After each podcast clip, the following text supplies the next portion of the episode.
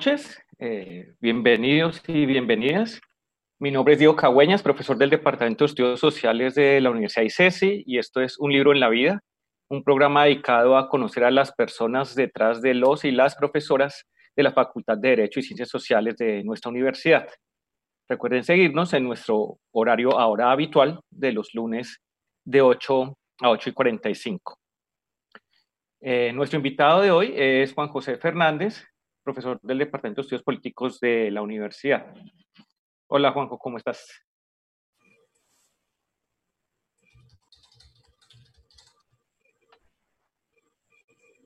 Aló, hola.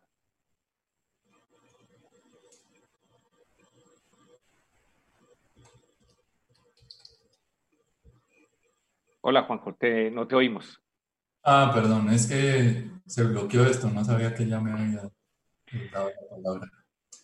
Ok, ¿qué tal? Eh, oh, te, está saludando nada más. Gracias por aceptar la invitación. Buenas noches. Vale. Eh, Juan José nos, nos acompaña hoy. Eh, él es economista y especialista en finanzas de la Universidad ICESI y doctor en ciencia política de la Universidad Torcuato de Itela. En la actualidad, Juan José se desempeña como profesor del, Departamento de Estudios Políticos y es miembro del Centro de Ética y Democracia.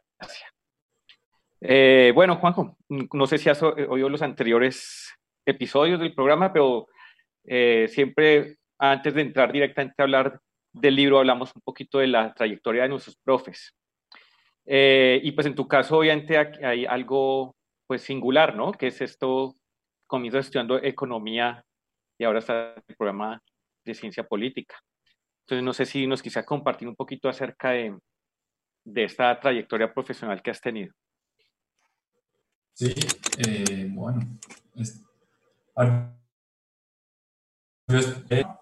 eh, por esos años no existía la ciencia política en, en Cali eh, había pocos programas en el país. Esto no para decir que es por ello que no la estudié, sino incluso para decir que, que no era una disciplina muy, muy conocida.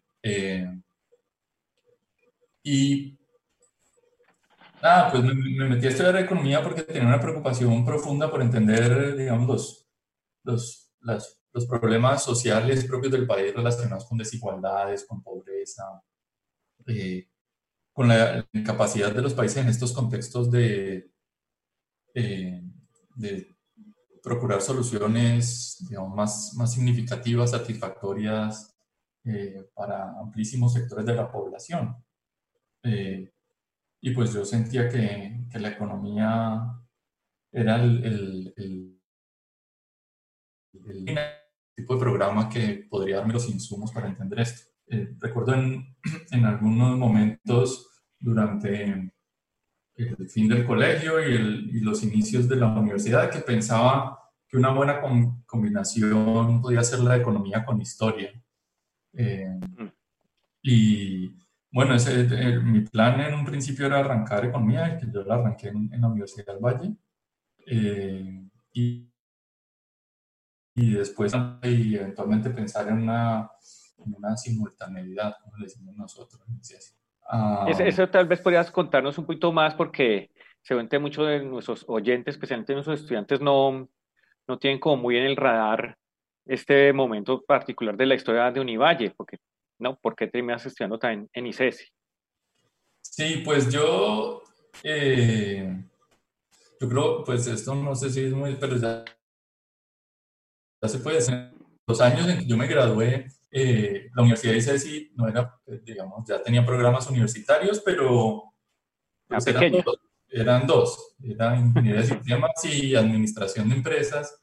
Eh, y, y, la Universidad de ICESI todavía era de alguna manera esa escuela de, de negocios, lo había arrancado por allá en los finales de los 70. Eh, entonces, eh, pues no solo, no programas que a mí podían interesarme, sino que no contaba con el prestigio con el que contaba la Universidad del Valle. Eso en ese contexto. Y con el eh, que contamos ahora. Sí, por supuesto. claro. y, y en, en, ese, pero en ese contexto, digamos, la gente salía eh, como de los colegios no sé, la gente proveniente de clases medias, un poco se movía cuando, cuando pensaban en, en la mejor, con, con, mejor capacidad y, y, con mayor calidad para formarse, pues el, la del Valle estaba de primera. Y después a los que les gustaba la ingeniería y pensaban en, en Javeriana.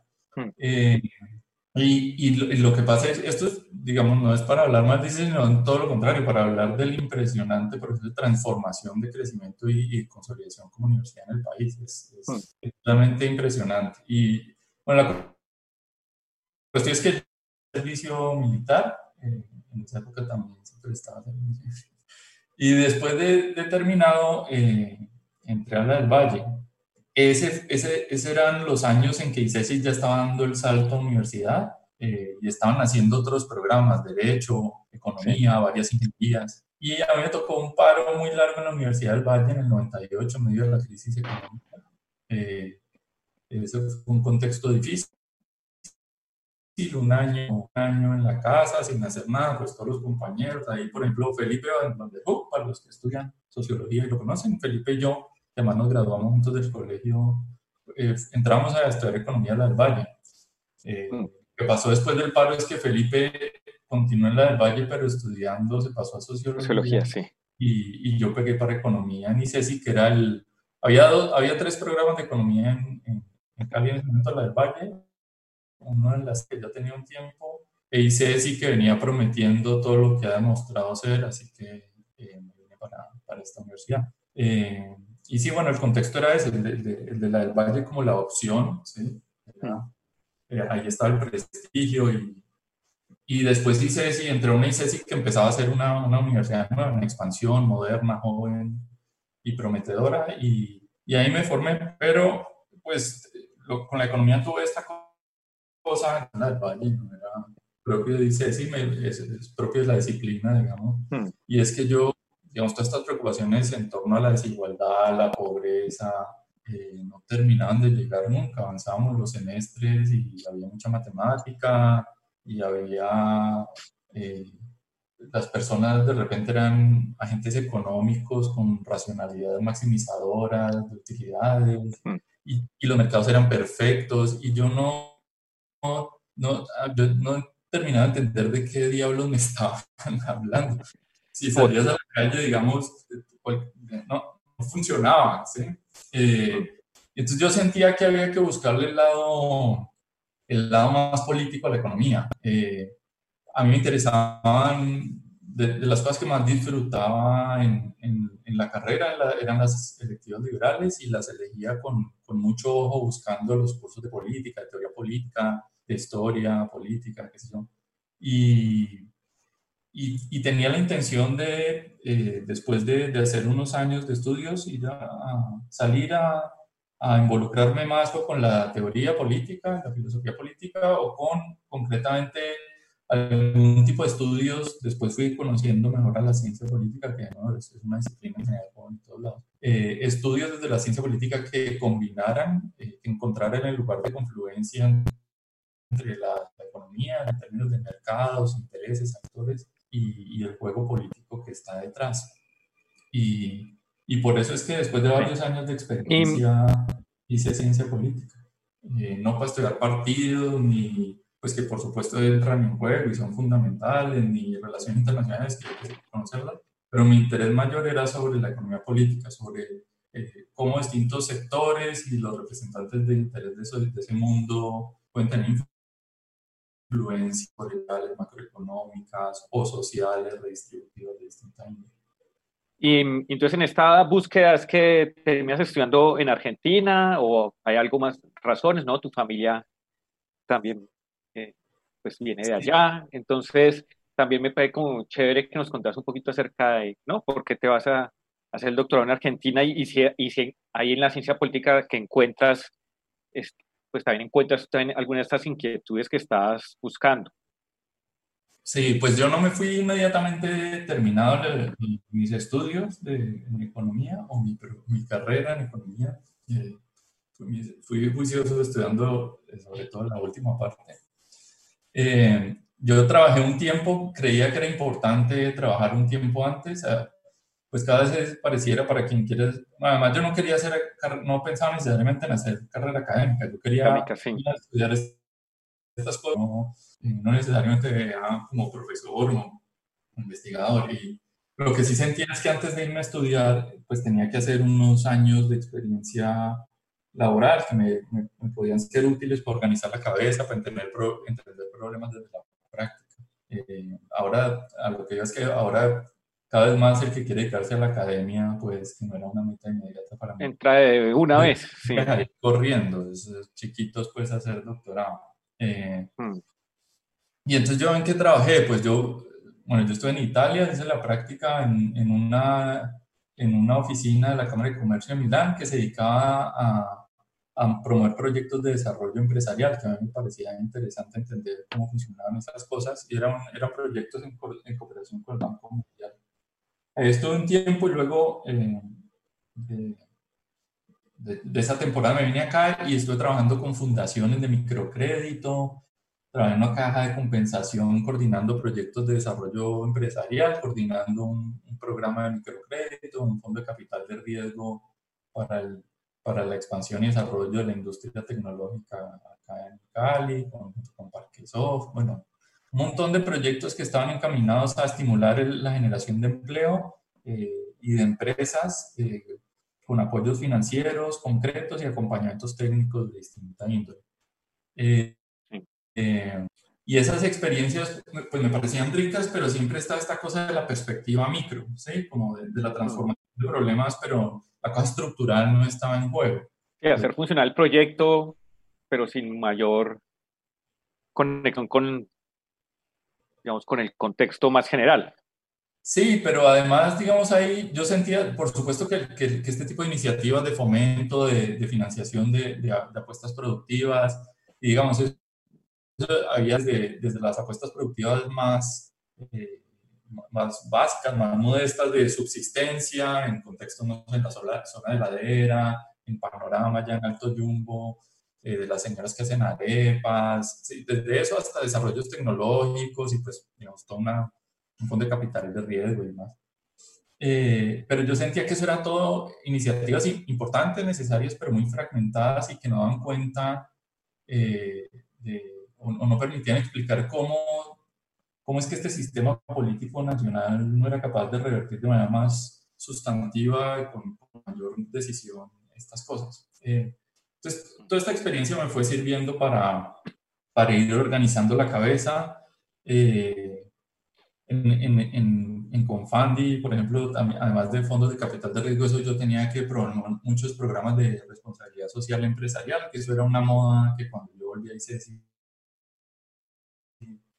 pues todavía estaba ahí andando, de hecho querían que yo la moviera, pero pues eran cosas que a mí ya desde entonces me parecían muy como no, no, no, me, no me, satisfacían en términos de, de, lograr una explicación más sustantiva con respecto a las desigualdades y asimetrías, más allá de que pudiera encontrar el valor en ellas.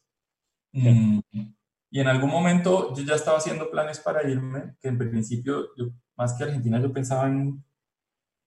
A ver, tenía tenía dos, dos, posibles países como camino para ir a hacer estudios. Alemania era uno, porque yo estuve en un colegio alemán, hice un intercambio en Alemania y tenía como un interés y una cierta fascinación por, por algunas cosas del país. Eh, y después por ciertas lecturas que había hecho de teoría, filosofía política, es una cosa medio romántica, ¿no? Pero como Escocia me sonaba un montón también. Yo tenía eso ahí dando vueltas. Eh, y, y, cuando estaba organizando eso, a mí me, me buscaron Caporali, eh, que es, el, es el, Enrique Rodríguez Caporali, que es el director del CIES y que lo están sí. conocer bien, y, y, Jaime Londoño, que es profe de historia, porque estaban, tenían que sacar adelante un proyecto de historia empresarial. Y entonces eh, era una cosa corta, eh, y entonces yo me les uní, fueron como, seis, como siete, ocho meses y, y ahí lo que se conjugó fue mi interés por, por, por, comprender mejor estos fenómenos que la disciplina económica no me había dado, con el interés por la investigación, que descubrí que me, me resultaba, la, la, mm. disfruté mucho y, trabajar con Jaime fue un placer, y pues era un grupo grande, ¿no? Pero Jaime era como el jefe ahí. Y, y, fue una experiencia muy rica. Entonces ahí de repente mis estudios, que siempre pensé no solo en maestría, sino en doctorado, eh, podían tener como, como fin último, digamos, la, la, conexión con la experiencia académica. Eso empezó a surgir ahí. Mm. Y, bueno, tuve esa experiencia, yo ya estaba por irme eh, y, y, me ofrecieron trabajo en, en, la industria farmacéutica. Y a mí nunca se me había ocurrido trabajar en la industria. Ah, pero no era un cargo normal, digamos, no tenía que ver con, con el ejercicio del mercadeo o, las, o producción en planta, pues no faltaba, no tenía formación en ingeniería. Eh, para las otras cosas hubiera podido funcionar, porque sí, ya tenía la, formación en finanzas y, y, la economía dice sí, que no era la de políticas públicas, sino la, de negocios internacionales, era muy buena, es muy buena, digamos, en formación en, en, todo lo que en otros países se conoce como economía empresarial, que es formar a los, a los profesionales en, en, todo lo que tiene que ver con la actividad de la empresa, mercadeo, pero no tenía que ver con eso, que era algo que no me interesaba como ejercicio profesional, más allá de que pudiera encontrarle el gusto en otros sentidos, eh, sino que el, cargo para el que me llamaron era para acompañar, para eh, asistir al vicepresidente de esta empresa en asuntos regulatorios. En ese, contexto, en ese momento particular se estaba dando una pelea muy fuerte eh, en plena negociación del TLC entre los laboratorios farmacéuticos nacionales y los internacionales por el asunto de las patentes. Los, los, laboratorios multinacionales querían meter ahí la puya en, con cláusulas eh, poco elegantes en el TLC para lograr que el tiempo de patentes, en, en términos prácticos, más allá de la, de la minucia jurídica que no van a meter acá, pero que el tiempo de patentes se extendiera todavía más. Esto es que pudieran gozar de un tiempo mayor de monopolio de ciertos meses, venderlos al precio que les diera la gana y sacar mucha plata. Entonces estuvieras ahí como una suerte de, como, de, como de consultor, de asesor, como... Sí, no, yo, yo era el, asistente del vicepresidente y entonces yo tenía que hacer todo el análisis técnico de asuntos regulatorios, la movida política, etcétera.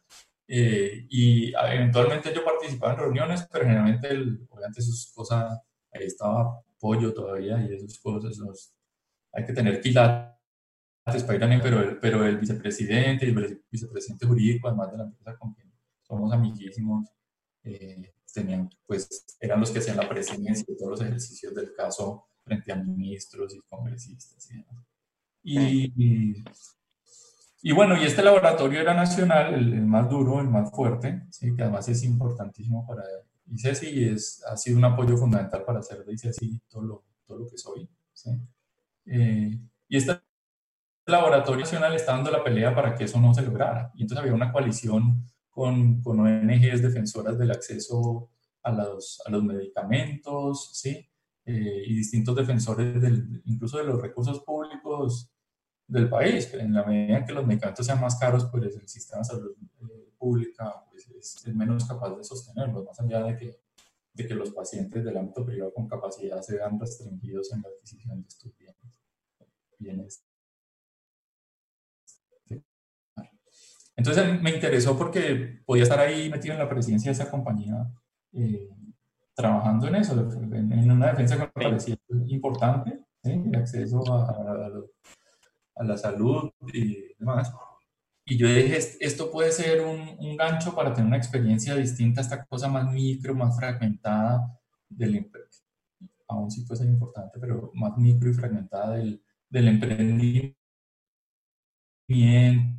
empleo y los proyectos chiquiticos, o si no, de asesorar a empresas en esto de la responsabilidad social empresarial, que, en ese, que para este momento ya es una cosa más técnica, eh, que, está acompañada de, de, indicadores de gestión, pero en ese momento era apenas una moda de la cual nadie sabía muy bien eh, cómo definir sus aspectos o dimensiones y que parecía una cosa más, más bonita y que dura en términos de un volcamiento de las empresas hacia algo sustantivo. ¿sí? Y bueno, Y entonces son esas, ese tipo de intereses que finalmente entonces te llevan a...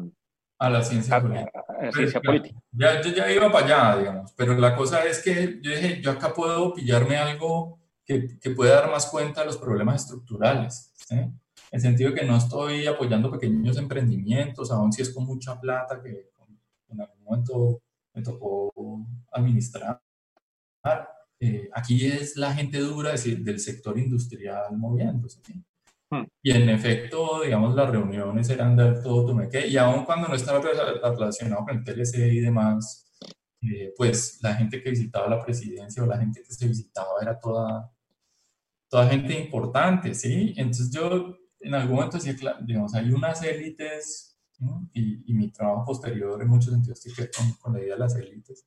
Sí. Hay unas élites económicas, hay una red, yo, yo pensaba, me acuerdo en esa época, yo decía, si Uribe tuviera el Facebook, ¿sí? ¿cuáles serían los amigos? Yo no tengo Facebook, digamos, pero creo que se llaman amigos o contactos. ¿Cuáles serían los amigos de Uribe, sí? Eh, o de estos señores. Eh, y eso tiene que ver con las la redes de poder que se tejen. Es decir, yo decía, uno, uno en ese momento decía, yo, uno aquí conoce mil personas en el país, las mil que son, y mueve lo que sea, incluso menos, digamos. menos, yo creo, sí ahí empecé, empecé a darle la vuelta a la cosa y, eso empezó a, dar mucho más sentido en términos de cómo, de cómo pensar la manera en que los distintos sectores del poder económico y político entretejen relaciones, toman decisiones y, y, y todas con efectos distributivos para la sociedad en general. Eh, entonces, ese, yo acepté eso, estuve un tiempo ahí, era mi tiempo para, para tratar de ver si y en efecto encontré muchísimo y es algo que me sirvió para dar el salto ya a los estudios doctorales. Estuve en la cosa micro, estuve en los barrios, pero estuve también en las altas esferas entendiendo cómo se mueve la cosa. Eh, y, y, en esta escuela particular que escogiste en, en Argentina, eh, ¿tiene algún, algún enfoque particular que, que, te pareció atractivo para, para, digamos, abordar estas inquietudes que tenías eh, a lo largo de toda esta experiencia eh, laboral?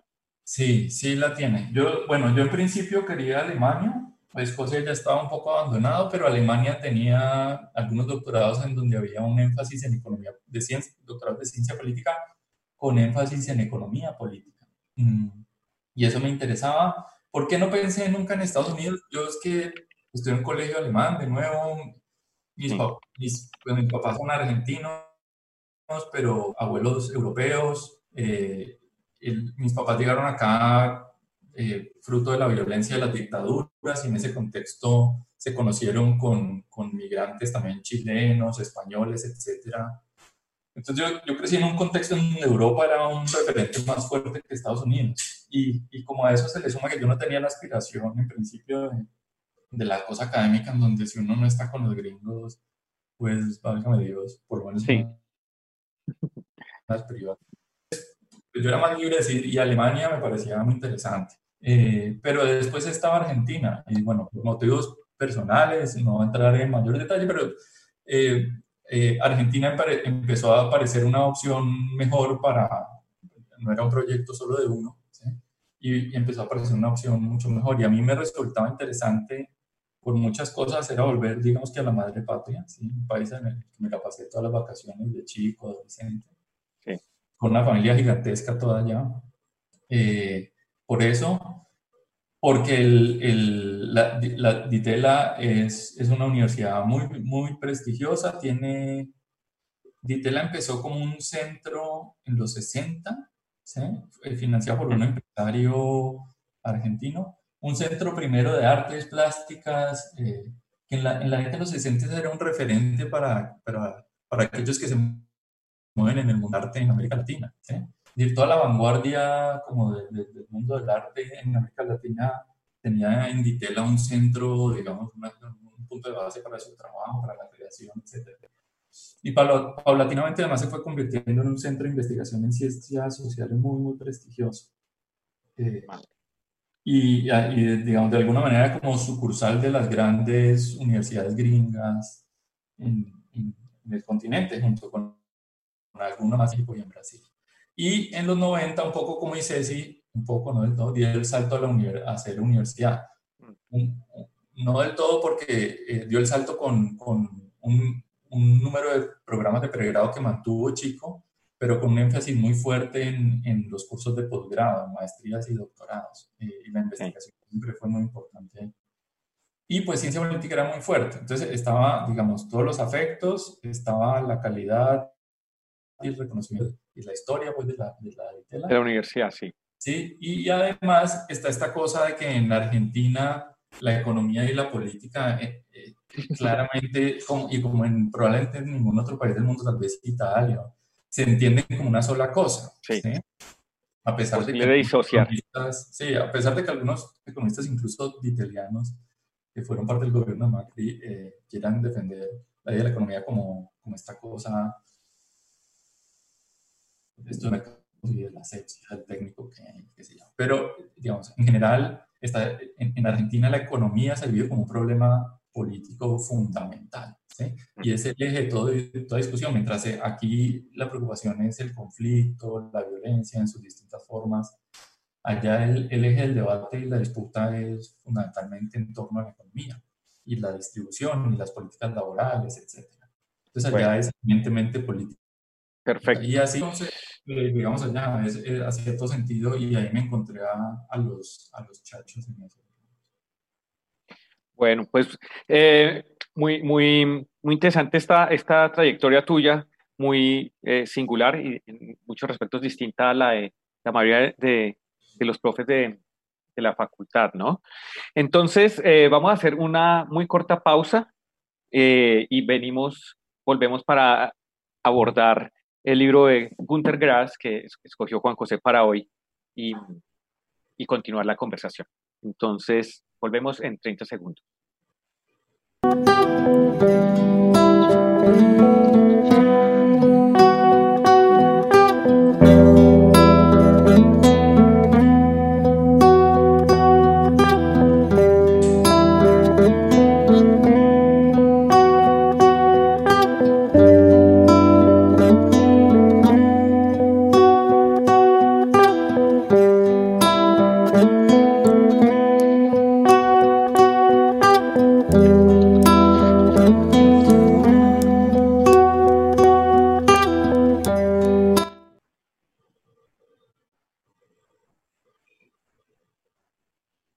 Bueno, estamos de regreso en un libro en la vida. Hoy nos acompaña Juan José Fernández, profesor del Departamento de Estudios Políticos. Y eh, el crédito musical de hoy es para el proyecto Música da Cucina, con su eh, canción Onions on Your Fingers, que me parece muy adecuado para el libro de hoy, ¿no? Y que se encuentra en la compilación Thanks for the Ad, publicada por el sello Headphonica en 2007. Bueno, entonces, eh, para entrar en materia, Juan José escogió el libro Pelando la cebolla, del ganador del Premio Nobel y Premio Príncipe de Asturias de las Letras del mismo año, 1999, Pelando la cebolla, ¿no? Eh, Gunther Grass es el autor y esto fue publicado originalmente en 2006. Entonces, Juan, no sé si nos quieres contar un poquito acerca de este libro, por qué lo escogiste y cuáles son como las conexiones que te ha permitido hacer? Eh, bueno, está bien. Pues parto por, por hacerle una aclaración a la audiencia. No debe, no ninguna trampa, sino simplemente lo que pasó. Yo, eh, a Diego me pidió algún libro y yo le dije, mira, tenés... Me diste una lista, sí, en supermercado. ¿sí? Primero hacerte sufrir y luego, pues te dije, no, elegí uno. ¿Sí? Eh, y de alguna manera ellos servían para contar una historia. Algunos eh, eran libros más provenientes de, trabajos de, algunos los llamarán economía política, otros eh, algunos más de filosofía, ensayo, y, y, había unas biografías, y, entonces, y entre esas estaba pelando la cebolla, y yo, y bueno, quedamos con Diego en que hablamos de este. Y no sé, yo pelando la cebolla lo leí y me lo devoré. Eh, una Semana Santa hace, pues, no mucho después de que hubiera salido, tal vez. Pero eh, mucho antes del programa. sí. Y eh, mucho antes del programa.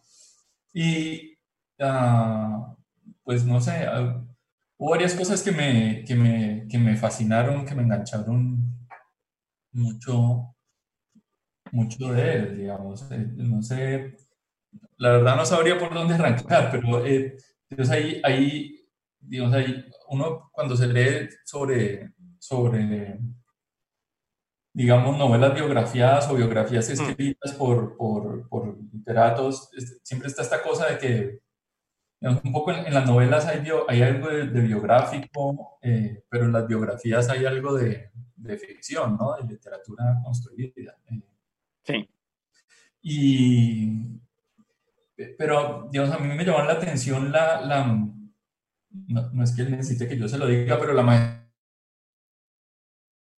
maestría con, eh, porque, porque la manera en que, en que logra ese punto, digamos, de, qué sé yo, de, de intersección este, o este juego entre la experiencia biográfica eh, particular y la narrativa, la construcción de una historia que, que pueda uno hacer sentido, de alguna manera de un, ejercicio de, autorreflexión, parecen eh, su capacidad para, para, para ponderar, eh, para, para, entrar en, en sutileza sin ser autocomplaciente, pero tampoco caer en, una suerte de, de, castigo o ejercicio de culpa eh, desbordante, me, me resultó, pues, me maravilló, digamos. Sí, sí. Eh, pues, contémosle un poquito a, a, las personas que nos oyen de qué se trata el libro, ¿no? Porque eh, de pronto muchas personas no, han leído a Gunter Grass, pero entonces este libro eh, lo que narra es básicamente la vida de él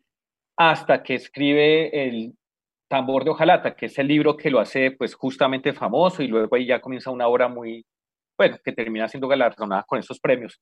¿no? Pero entonces ahí eh, es una especie como de, ejercicio, como dices Juan José, autobiográfico, ¿no? De rememoración, pero también fue un libro muy, entonces por esto la cebolla, ¿no? Él piensa que, hacer memoria es un poco como pelar la cebolla, como que cada vez que encuentras nuevas capas, ¿no? Y, y también te hace llorar, ¿no? Eh, pero además eh, el libro fue polémico en el momento de su publicación porque Günter Grass hizo parte de las juventudes hitlerianas, y entonces él reconoce esto en, esta, en, la primera parte del libro. ¿no? Entonces aquí también hay como algo muy, muy interesante, muy bonito de, de, volver a contar una historia que pues es difícil, ¿no? Es difícil de contar. Eh, no sé si eso fue parte de lo que te... Sí, de acuerdo. Y este, este, pelar la cebolla, este pelar la cebolla es, es una forma de, de, construir memoria eh, eh, que, digamos, claramente apela a un, ejercicio de reflexión ética, digamos, sobre lo que se ha sido y, uh, y, y, bueno, nada, me, pareció que no, no, caía la, no era autocomplaciente, pero tampoco había un castigo, una, uh, uno, yo, uno de los, de, las, de, los, de los libros que, que podíamos discutir era también eh, la, eh, Coetzee tiene, o como quieran pronunciarlo, eh, tiene tres libros que de alguna manera agrupan un ejercicio de reconstrucción biográfica suya, pero pues muy ficcionados, él quiere, reconocerlo y recordárnoslo así. Eh, pero pues este, este escritor sudafricano con toda la, la rudeza y, con todo lo duro que es consigo mismo reconstruye una experiencia que es eh, pues tremendamente dura. Eh, y, mm.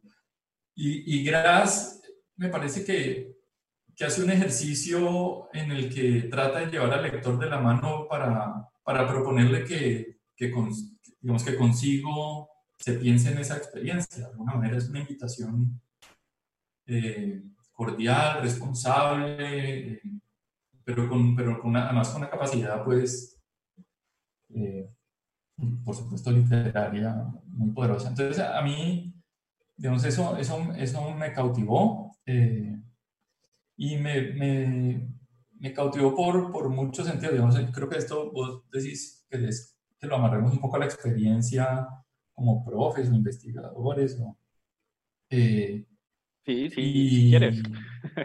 y digamos que voy a, como que me gustaría, me gusta, no sé, me gusta, yo, hay algo que recuerdo, hay, hay, muchos momentos del libro que recuerdo, pero hay un momento eh, muy particular y es en la vida de, de Gras, ¿sí?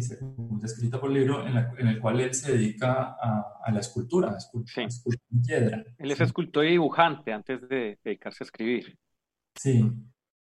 Y entonces ahí hay algo en, en, en, la manera en que narra esos momentos y esa experiencia y el trabajo con la piedra, eh, sí, toda esta experiencia del, del, del oficio eh, que me, digamos, cuando yo lo leía me, hacía sentir que de alguna manera había nutrido poderosamente su, capacidad después para, para comprender un tema, eh, para moldearlo desde la escritura, eh, y lo sentía en la medida en que avanzaba con, con el libro. Eh, y, y, y, eso lo asocio no solo al momento, digamos, eso me sirve para dar el salto al, a la totalidad del libro, incluso pues, a otros libros suyos. Es, digamos, hay, hay, hay una capacidad para pensarse la experiencia biográfica, digamos, la de él o la de cualquier otro, digamos, que es, es, es rica en, en, complejidad, en emociones, pero es, mm. pero es, mesurada, es comprensiva, trata de ser de alguna manera justa. Eh, sí, aquí, aquí hay un pasaje que a mí me parece que es muy bonito porque dice un poco de qué se trata el asunto. Él dice,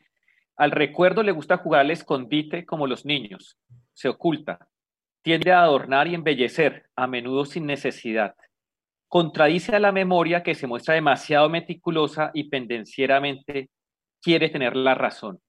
¿cierto? Entonces, como que él se mueve más en el ámbito de los recuerdos, ¿no? Esos recuerdos que siempre, pues como que son medio, nunca sabemos qué tan fieles son a lo que sucedió y qué tal son parte, fruto de nuestra invención, ¿cierto? Pero lo mm. que tú dices, eh, no se trata de tener razón, sino más bien como de tratar de comprender esa experiencia, esa, esa ese, pues, no, eh, el libro no se, no se enfoca únicamente en su, en, su experiencia en, como parte del nacionalsocialismo, eh, sino sigue con, con, sus años de, digamos, de comenzar su, su, su trabajo literario, pero, pero hay algo aquí muy bonito, ¿no? De tratar de más un ejercicio como de comprensión y, también como de afecto, digamos, consigo mismo y pues con la, con la sociedad que le tocó. Sí, y yo creo que eso, digamos, eso para volcarse a, creo que las intenciones de estos encuentros, a ver, eh, pues creo que, que sirve, nos, nos, sirve mucho a los que nos dedicamos a las ciencias sociales eh, para, para para, para volcarnos hacia, hacia, un ejercicio de comprensión de las experiencias, eh, de los problemas de distinta índole que estemos investigando, estudiando, eh, pues digamos que especial, más rica, más, más cuidada. Eh, yo, digamos, uno puede, digamos, a veces o te encontrás con las, en el ámbito de las ciencias sociales con posturas que son tremendamente radicales y que en esa radicalidad eh, romantizan a algunos sujetos eh, y convierten en, en, diablos a otros. Eh, o tenés estas ciencias sociales que se vuelven a veces más aburridoras por otro lado, y es que si, si las otras son recontracalientes, estas, estas son recontrafrías, entonces es la cosa del, del dato, de una objetividad que nunca debería estar puesta en duda, pero entonces la, el, debate frío del método y los papers, eh, que, que, pueden hacer ejercicios muy exquisitos, si, se puede el término metodológicamente, y, y, y, que permiten una sistematización de experiencias muy bien lograda, pero que nunca vuelven a lo sustantivo.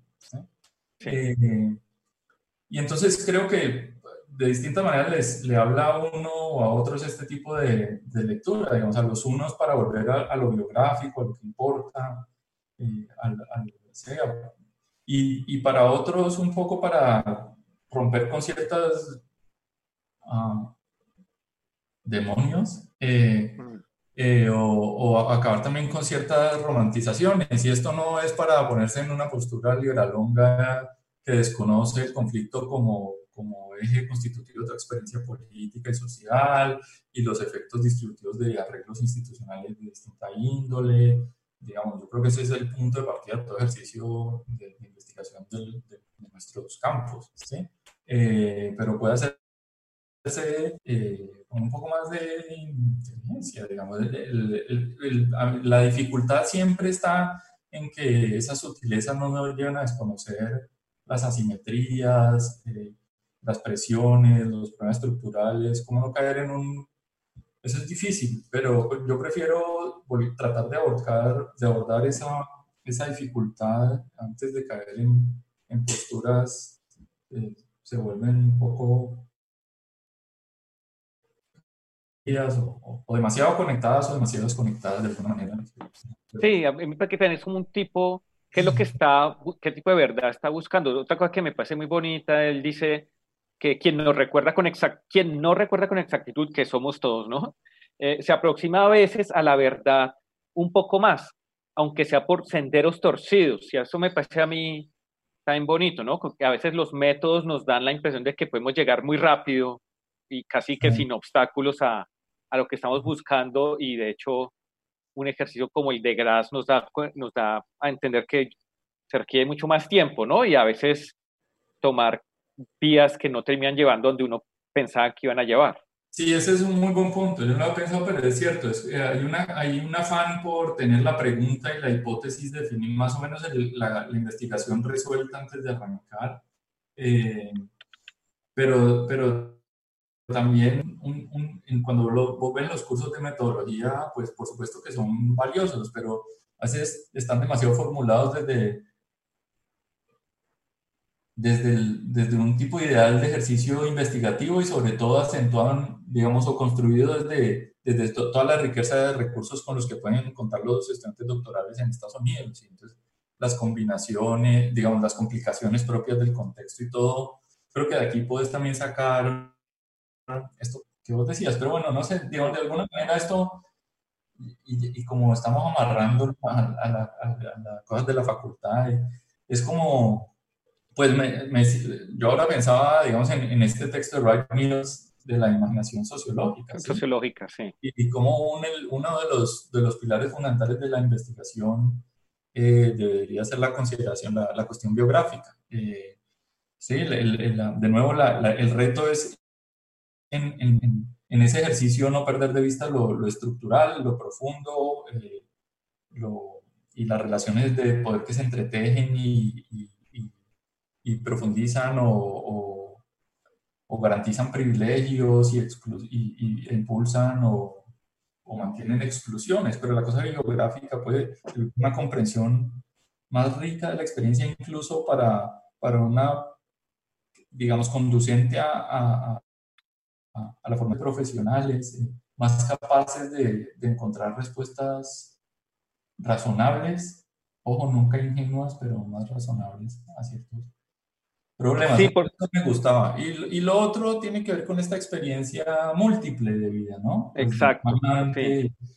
Eh, en este afán que tenemos en el, en, en el mundo académico entendemos que son pocos los departamentos, que si uno se sale no vuelve, pero, pero esta cosa de la vida uno única, esta idea de que la vida tiene que ser la construcción de una carrera en ascenso y, y, la riqueza de estas experiencias impuestas además por el contexto, de nuevo entonces el contexto importa, eh, pues hacen que uno afloje un poco y esté tal vez más dispuesto a decir, esto no es una alabanza, digamos, a la experiencia mezquina del neoliberalismo, pero, pero sí a decir eh, que a lo mejor en, algo nos enriqueceríamos como investigadores eh, si siguiéramos menos los caminos de, de, los indicadores y las cosas estas eh, que nos miden y, y, nos permitiéramos a veces divagar más o, volcarnos hacia intereses múltiples, un poco más diversos.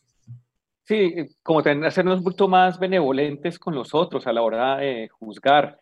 Todos estamos como en la mitad de, de la historia sin saber muy bien qué hacer. Está esa esa figura muy, muy fuerte donde él explica cómo él viene de una familia pues bastante pobre y luego ver a estos muchachos, ¿no? Con el uniforme y, ¿no? y marchando, entonces como que eso eh, para él era muy atractivo, era como una forma de obtener reconocimiento, un reconocimiento que no, que no tenía de otra manera y pues siendo muy muy joven se une a esto que después pues termina siendo lo que fue, pero ¿sí? Como que juzgamos hacia atrás y nos parece como que es obvio qué es lo que es bueno y qué es lo que es malo.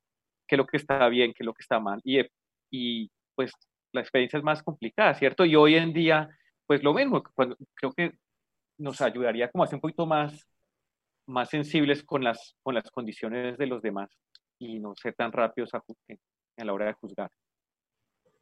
De acuerdo. Eh, bueno, Juan José, pues muchísimas gracias. Se pasa siempre el tiempo volando. Habría muchas más cosas para hablar de este libro extenso y, rico, pero bueno, espero que a nuestros lectores les quede eh, ahí la, la llamada y, se animen a leer este libro o cualquiera de los demás de Gunter Grass que son siempre eh, pues maravillosos. Muchas gracias Juan por compartir con nosotros. No, a vos y a la audiencia y, y sintonícense siempre, pero sobre todo los jueves a las 7 y 45, que tenemos programa con Omar también. Bueno, pues. ahí, te dejo echar la cuña. Pues, eh, entonces, gracias a Juan por acompañarnos y a nuestra audiencia también. Los invito a continuar en sintonía de Radio Samán.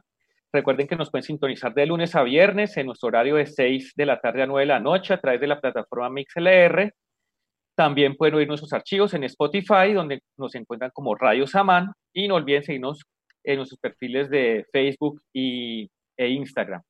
Un agradecimiento a Karen Gómez, María Paula Riaño y Juan José Arana, nuestros operadores de esta noche. Y nosotros nos volvemos a encontrar el próximo lunes para conversar sobre los libros en la vida de la profesora Catalina Villa. Hasta entonces y buenas noches.